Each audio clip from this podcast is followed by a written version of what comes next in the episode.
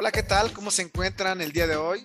Mi nombre es Antonio Delgado y estas son las finanzas inmobiliarias. Y hoy tengo el gusto de platicar con Luis Javier Feria Torres. Hola Luis Javier, ¿cómo estás? Muy bien, buenas noches. ¿Qué dices? Pues nada, aquí eh, con, con una nueva charla sobre las finanzas inmobiliarias. Y pues nos gustaría saber un poco más de ti. Cuéntanos para que la gente que escucha el podcast eh, sepa más de Luis Javier. Con, mucho gusto, mira, te, me presento. Mira, soy urbanista de profesión.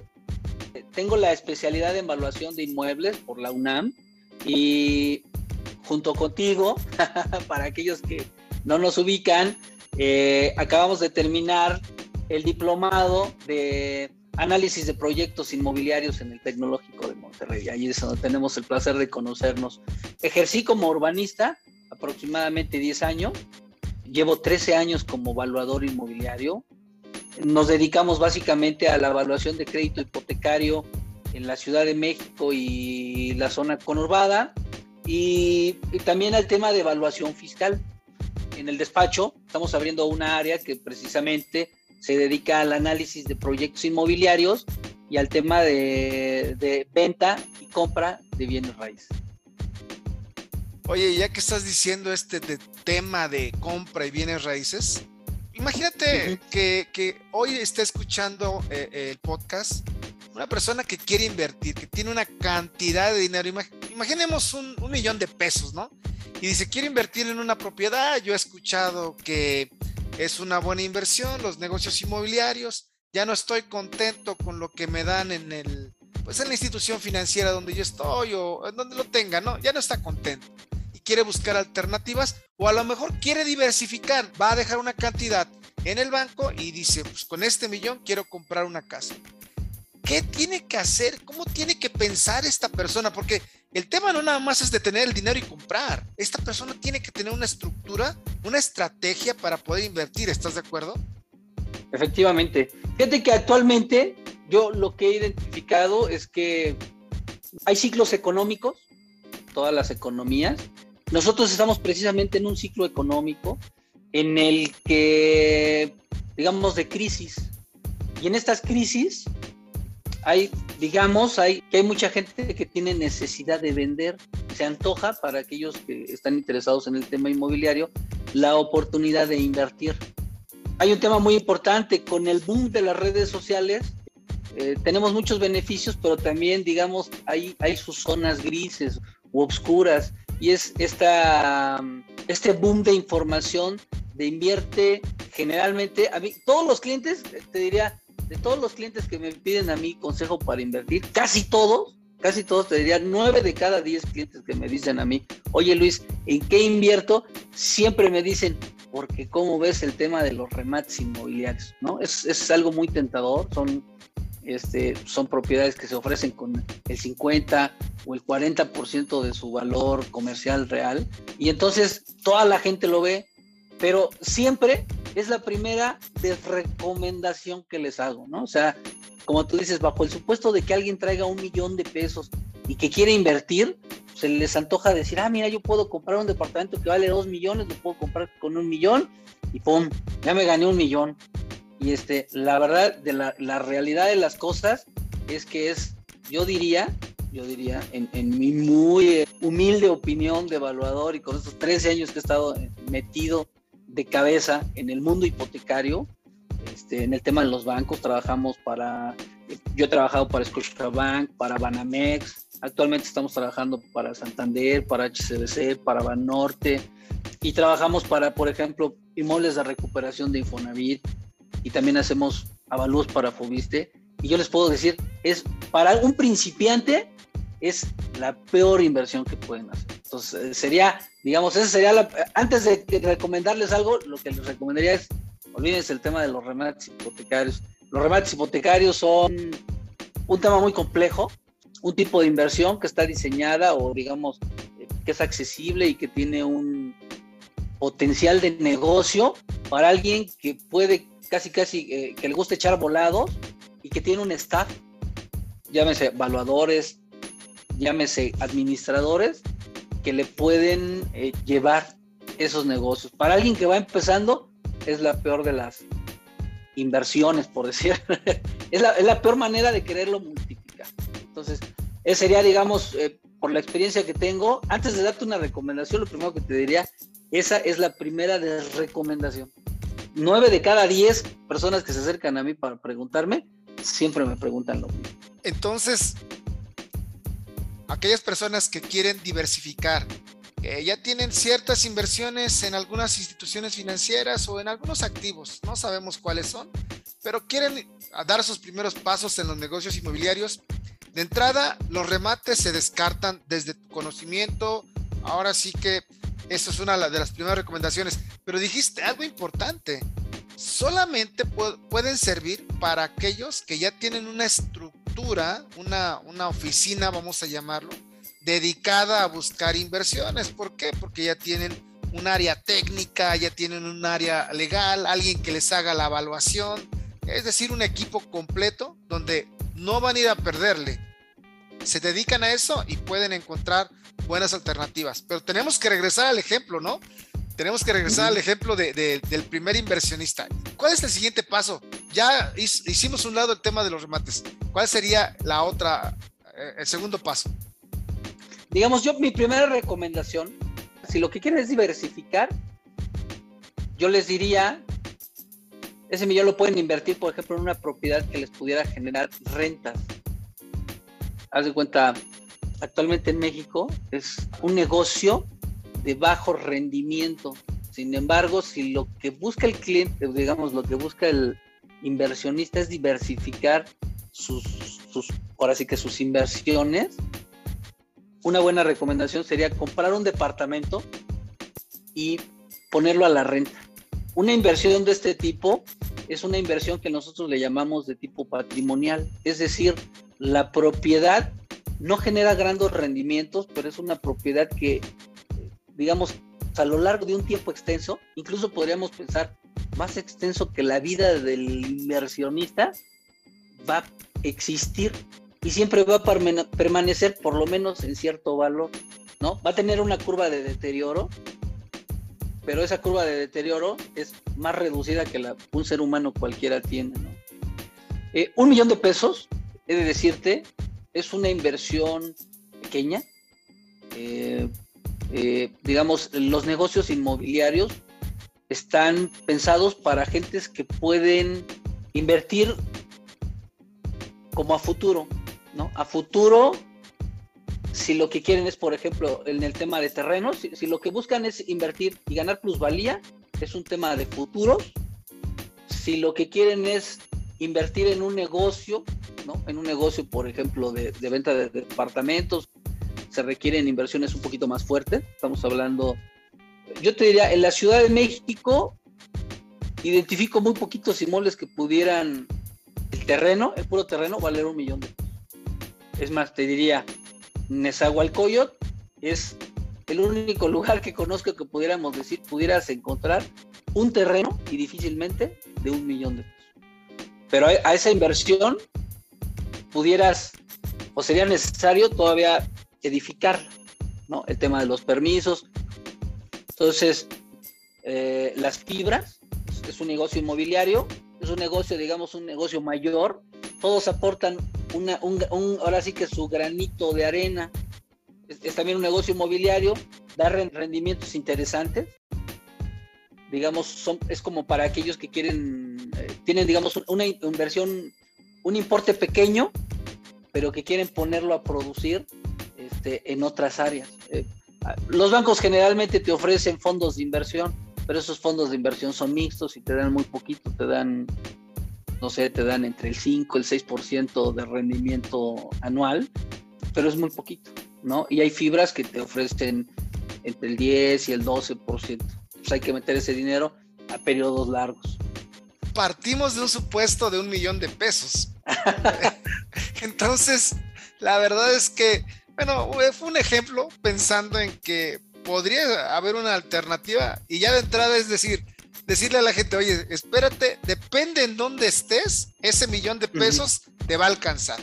Si tú eres un inversionista que nos está escuchando en la Ciudad de México, a lo mejor no, no te va a alcanzar, pero la alternativa son las fibras. que dan buenos rendimientos. Te van a dar un rendimiento mayor a, lo que te puede dar pues algún instrumento como el que tú acabas de mencionar. Pero supongamos entonces, ya está, el, inversionista, ya lo tienes, ya está muy contento, ¿no? Ya quiere comprar algo, ya le dijiste que no, que en la Ciudad de México no le alcanza. y ahora, ¿qué tiene que hacer aquí con el tema de las fibras? ¿Qué son las fibras? ¿Cómo le puede entrar? ¿Nos puedes decir? Mira, las fibras son, son fondos de inversión, básicamente inmobiliarios, hay fibras que están dedicadas al tema de bodegas, hay, fibras que están dedicadas al tema de centros comerciales, hay fibras que están dedicadas al tema de oficinas y de vivienda, incluso del tema turístico. Entonces, zonas de cuenta, hay, hay portafolios que manejan ciertas fibras y ellos se pueden acercar. Aquellos que estén interesados en invertir en fibras, podemos eh, mandar los enlaces para que se pongan en contacto para invertir ese dinerito. La verdad es que un millón de pesos es muy bueno, es una muy buena cantidad para invertir y da muy buen rendimiento.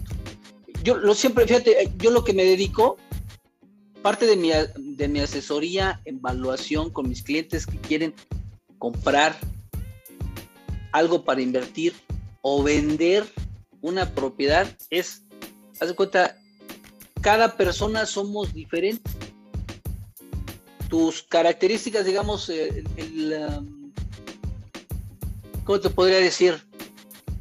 Las características que tenemos cada tú o yo o cualquiera de los eh, eh, escuchas es depende de su edad, de su estado civil, si tiene hijos, este, de cuál es su perfil como inversionista, o sea, si, si, es, si le gusta el riesgo, si no le gusta el riesgo, este, cuál es, incluso tiene que ver con un tema de proyecto de vida.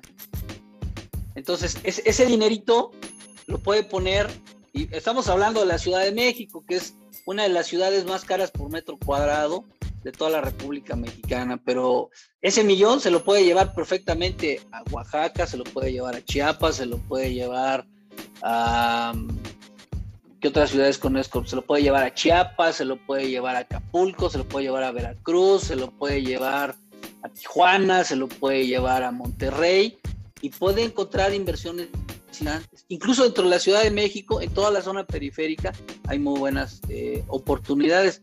Y también es una cosa como de estarlas pescando. Eh, eh te, voy, te voy a platicar algo que tiene, eh, tiene muy poquito, que nos dieron un terreno a vender en Amecameca es un terreno que prácticamente se estaba vendiendo en un millón seiscientos, pero su valor comercial, o sea, su valor comercial real era de un millón ochocientos.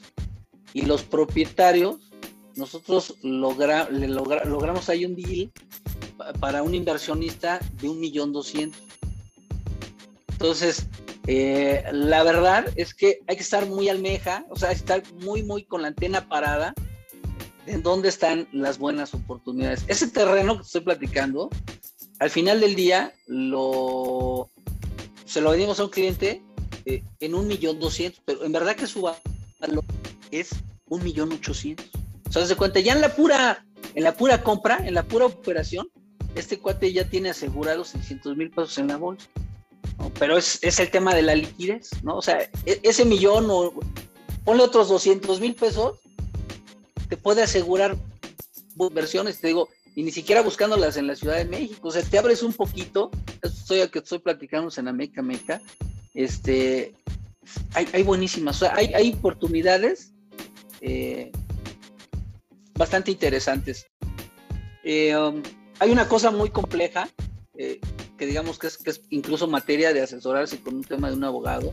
Yo que soy evaluador lo veo muy a menudo eh, hay una cosa que se llama contratos de asociación en, participación. Con un millón de pesos puedes hacer maravillas, lo puedes multiplicar. Entonces es, es suma de uno, ver qué tanta experiencia tienen, eh, qué tanta experiencia tienen y que acepten llevarse de la mano de alguien experimentado. Yo creo que en México, yo, yo lo observo mucho, eh, mi esposa es una emprendedora de hecho, estamos aquí en Iztapan de la Sal. Yo vine a un tema de, un, de una asesoría para un hotel pero aparte están haciendo una reunión para emprendedores en el Estado de México, también aquí en, estamos en Iztapan de la Sal. Y algo que veo en México es que, por ejemplo, tratan de hacer todo ellos y eh, a veces desestiman la asesoría de un evaluador, de un buen abogado, de un buen arquitecto. Y eso es importante. O sea, creo que tenemos también que potenciar el tema de la cultura, de asesorarse bien para asegurar buenos negocios, ¿no? En especial el abogado. O sea, hace cuenta, es, eh, ya ni siquiera pongo al evaluador hasta enfrente. O sea, siempre les digo, primero asesórese bien de un abogado y después, si quiere, yo le ayudo. Este, de un buen evaluador para que sepan cuál es el valor real, este, un buen arquitecto, que les digan si esos inmuebles tienen potencial, que se puede hacer. Pero te digo, la verdad es que hay que tener la antena parada para las inversiones. Y te digo, con un millón se pueden hacer maravillas. Yo me confieso, yo, yo he hecho maravillas, pero es eso. O sea, es decir, quiero invertir, ¿en qué quiero invertir? Y te asesoras de aquello. Imagínate eh, perder el, el dinero. Podríamos decir, bueno, es que no voy a arriesgar y voy a perder dinero. Sí, pero hay un tema también. ¿Cuánto tiempo te tardaste para juntar tu dinero y para poder invertir? O sea, no nada más estás perdiendo el dinero, estás perdiendo el dinero, el tiempo que se convirtió, pues tus ahorros en una cantidad considerable para poder hacer lo que estás pensando. Y sí, sí tienes razón, lo he visto y pues yo creo que una de las intenciones que buscamos con este programa, con este podcast, es que la gente eh, escuche y, se aviente con mayor información. Y sí es cierto también el tema del abogado. Me doy cuenta que todos los negocios terminan en un contrato. Todo lo que hacemos terminan en contratos. Entonces hay que saberle. Y si no te gusta contratar a un abogado, pues igual y, y leer, ¿no? Y leer un poquito de qué se tratan las leyes y todos estos temas. Pues oye, está buenísimo esto que, me estás contando. Ya nos, nos queda poco tiempo para que acabe el podcast. ¿Qué nos puedes decir ahora eh, en el ejemplo de, alguien que quiere vender su propiedad y luego invertir? Ahí, ahí cambia la estrategia, entiendo. Exacto. Sí, sí, sí, sí, por supuesto. Fíjate que hay otro tema. Eh, te digo, la verdad que el perfil de cada, de cada individuo ¿no? De cada individuo que quiere invertir en el tema de bienes raíces, tiene que ver mucho con el tema de su proyecto de vida.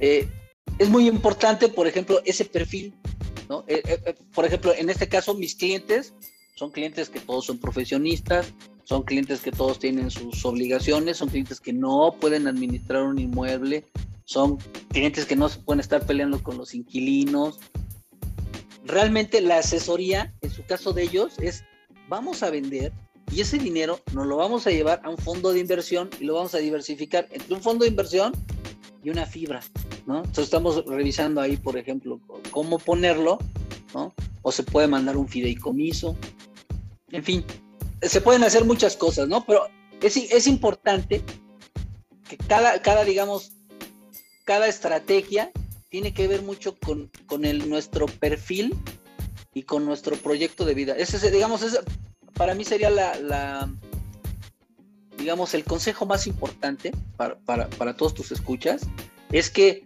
la inversión que quieran hacer está muy de la mano con un tema de proyecto de vida, ¿no? Con un tema de proyecto de vida, con un tema de cuál es, cuál es tu estilo de vida, y no tanto de, más bien, en el sentido de, tienes tiempo, quieres, quieres echarte rollos con inquilinos, quieres remodelar cosas, en fin, ¿qué tanto tiempo tienes, no? ¿Cuál, es tu proyecto de vida? Y en ese encajas lo que quieres hacer, ¿no? Entonces, hay muchos clientes que, te digo, lo que quieren hacer es venden en un lugar, es un lugar, es un lugar que ha ganado mucha plusvalía. Entonces, haz de cuenta, el venderlo les implica recuperar esa inversión que tienen en este inmueble que ya no usan, ¿no? que ya no usan ninguno, que no pueden administrar y se pueden llevar ese dinero a otra inversión.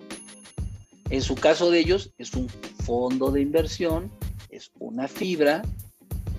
Ese es un caso. Y luego ahora tengo otro caso, pero ese dinero se lo va a llevar a construir a Tulum y, tiene que ver, te digo, incluso con, el tema de etapas de vida. Son puros clientes mayores que ya tienen hijos, ya existen incluso hasta nietos. En el otro caso es un cuate muy joven que quiere emprender y que encontró una oportunidad de inversión en Tulum. Entonces dice, voy a vender aquí para invertir allá. Entonces hace cuenta, las dos valen 10 millones y son 10 millones de pesos y, van, digamos, van a tener usos distintos de acuerdo a los perfiles de los propietarios y, digamos, y de los proyectos de vida que tienen que ver, ¿no? Entonces, eh, la verdad, yo eh, te digo, parte de esta asesoría que les damos a los, a los, a los clientes es cuánto vale tu inmueble, cuánto genera de rentas, cuánto este dinero que vale tu inmueble te estaría dejando en otras inversiones, digamos, simples, ¿no? O sea, aquí está mi lana, la deposito en el banco, en un fondo de inversión, en una fibra. ¿Cuánto te genera ahí? Digamos, eh, sin mayor esfuerzo. Y entonces con esa información que les ponemos en la mesa y conociendo un poquito el perfil del cliente, los ayudamos a que ellos mismos tomen sus decisiones. Fíjate que yo en mi página de Facebook del tema inmobiliario, realmente lo que hacemos es le ayudamos al cliente, lo escuchamos en esa decisión de saber qué va a hacer con su propiedad. ¿La va a vender? ¿La va a rentar? Si la vende, ¿por qué la vende? Y si la renta, ¿por qué la renta? Es, es, es muy importante que el cliente tenga muy, clarifique mucho el tema de qué es lo que quiere hacer con su propiedad. Y esa decisión, el único que la puede tomar es el cliente. O sea, es más, yo les digo, yo les, lo que les entrego es información y les ayudo a tomar la decisión, pero la decisión está en ustedes. Sí, y, también entiendo que la, recomendación que les debemos hacer a, a los que escuchan el podcast es que sí necesitan indagar bien, tener bien toda la información sobre la mesa para tomar una decisión, que si tienen la posibilidad de, asesorarse, lo hagan para que tomen, como ya le dije, una buena decisión, informados, con ciertos elementos que podría decirse van a la segura con, lo que están haciendo. Pero, ¿dónde, dónde está esta parte que me, me, llama la atención de lo que tú me dices? Hay gente que tiene ahí su, bien, su inmueble, y no quiere hacer absolutamente nada con él. ¿Pasa mucho? O, también, como tú dijiste, depende de la edad.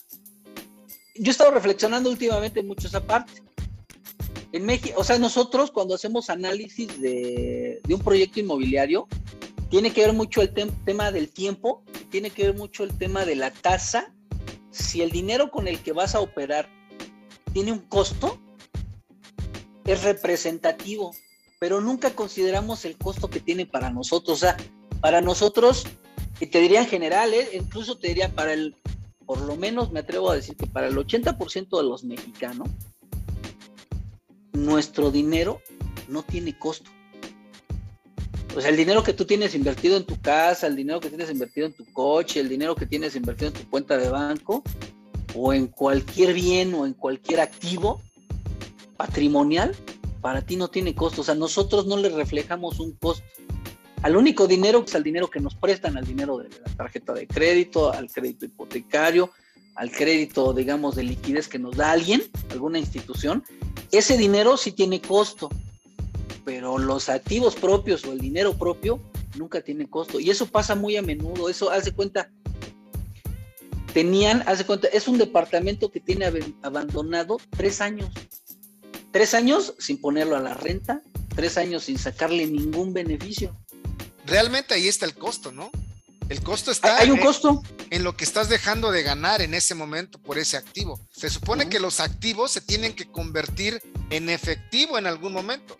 En el caso de los inmuebles puede ser a través de rentas, como el ejemplo que dijiste hace rato, o puede ser vender el, el inmueble y ganar, pues recuperar todo lo que invertiste ahí, ¿no? O sea, hay dos formas de hacerlo y, es sorprendente lo que me dices, que la gente no ve el costo y así como no, no ve el costo, también yo creo que es en otro caso, también por eso la gente gasta a veces sin, sin medir, ¿no? Porque no está viendo que realmente está renunciando a algo para poder disfrutar algo o... Eh, pues con el caso que, tú me estás comentando, están renunciando a generar rentas o a vender, ¿no? Para poder invertirlo en otro lado. Exactamente. Sí, sí, sí. Y fíjate, las personas siempre para tomar una decisión, te digo yo, siempre lo que promuevo mucho, y, no es porque yo sea evaluador o porque yo, digamos, mi, mi profesión sea la asesoría inmobiliaria, este, pero te puedo asegurar que el costo de un buen avalúo, el costo de una buena asesoría, el costo de hacer, digamos, todo estructurado, es prácticamente el 1% del valor de una propiedad. Y entonces, por el 1% del valor de una propiedad, la gente deja de revisar el valor, el estatus legal, que puede tener una inversión en un inmueble o la venta de su patrimonio. O sea, yo les puedo asegurar que por el 1% de su propiedad, usted está dejando de hacer cosas que podría hacer. El aspecto legal y cuál otro me dijiste? El tema de valor. Yo se cuenta, los dos, los dos aspectos más importantes que considero que una persona debe revisar en una propiedad cuando va a comprar o cuando va a vender es el tema del valor de la propiedad y el estatus legal. Y esa revisión te cuesta o le cuesta menos o el 1%, el 1 o menos, dependiendo del valor de la propiedad, este, el revisar, ¿no? Sus, sus características, su potencial, su estatus jurídico, su valor real, este, cuánto genera de rentas, este, qué opciones podría tener con ese mismo dinero en otras áreas. Y entonces, digamos, siempre, siempre mis recomendaciones les digo, acérquense a un profesionista. Y yo lo que veo es que hay mucha desinformación también. Entonces, eh, pues, te felicito. La verdad me parece que el trabajo que estás haciendo es un trabajo que le ayuda a las personas a orientarse, les das información, las provees de herramientas, eh, les haces llegar eh, datos, ¿no? Les haces llegar información, les haces llegar temas que les son de mucha utilidad y que les ayudan a tomar mejores decisiones para su patrimonio o el tema de inversión.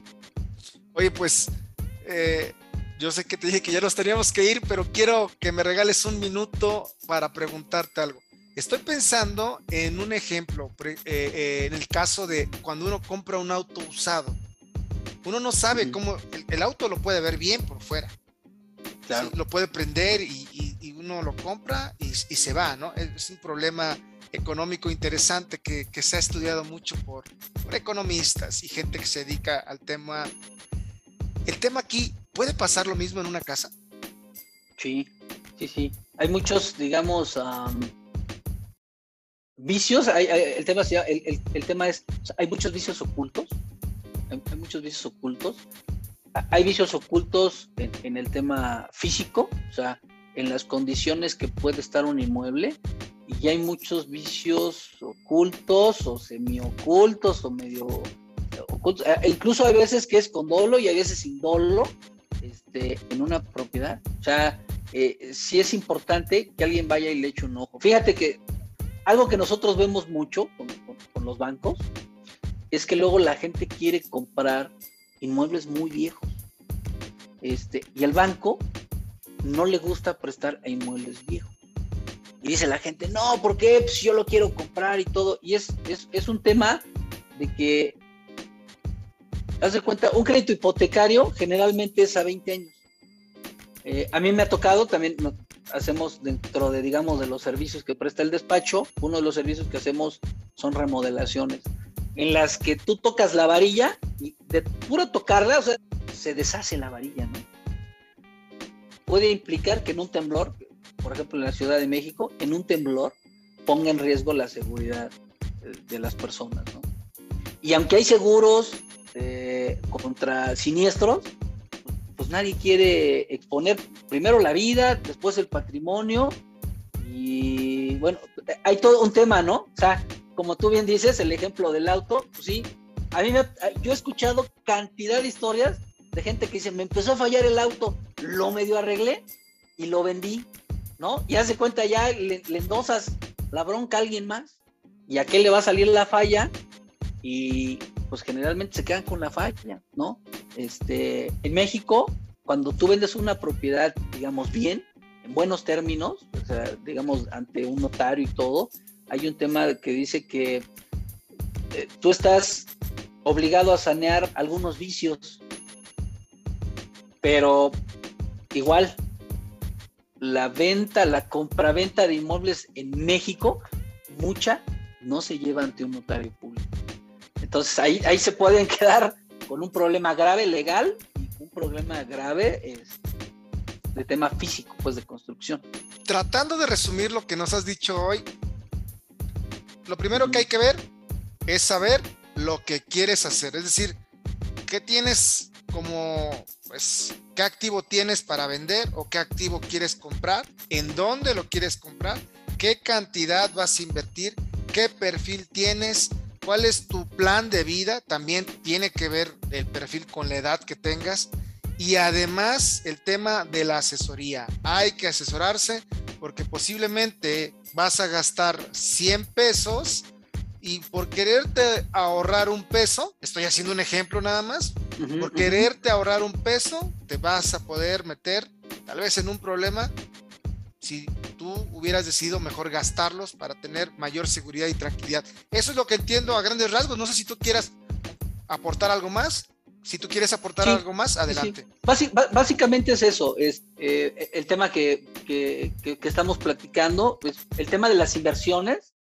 Eh, tiene que ver mucho con, con, el perfil, el perfil individual. O sea, haz de cuenta, no hay una receta que yo te diga, esta receta aplica para Luis y, y, para ti, ¿no? Eh, o, para mi esposa, o para mi primo, o, para cualquiera. Haz de cuenta, tiene que ver, es, es un tema de mucho, de, es prácticamente de un traje a la medida, ¿no? Y tiene que ver con un tema de proyecto de vida y tiene que ver con un tema de personalidad incluso, ¿no? ¿Qué tanta aversión tienes al riesgo? Fíjate, yo hace como 15 años que abrí mi primera inversión en banca, eh, lo primero que me dijo mi asesor es, me dijo, ¿qué tanto, qué tanta aversión tienes al riesgo? Me dijo, te puedo, porque ahí tengo varias opciones para invertir eh, que te puedo ofrecer, pero hay unas, es, hay unas en las que puedes perder bastante y puedes ganar bastante. Y hay otras que vas a ganar poquito o vas a perder poquito, ¿no? Entonces, e, ese es un tema. El tema de las inversiones inmobiliarias es un tema de qué tanto estamos dispuestos a, perder.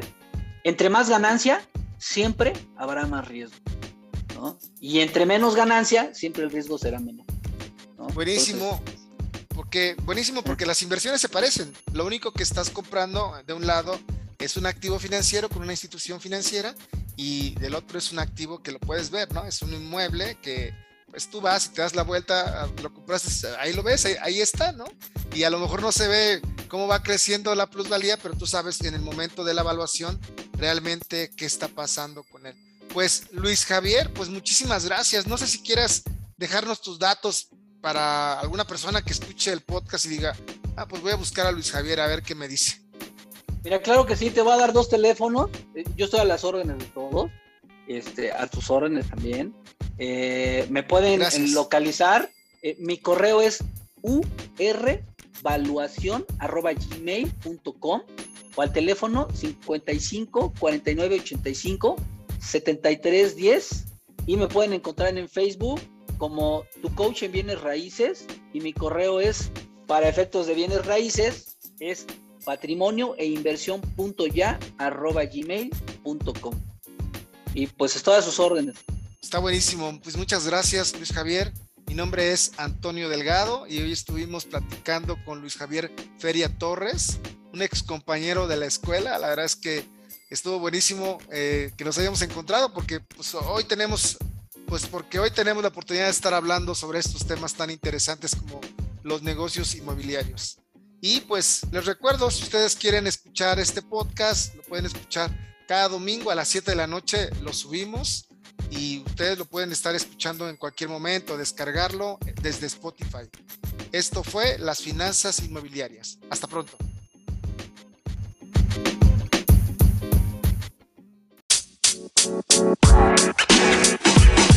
You know, man. You know, man. You know, man.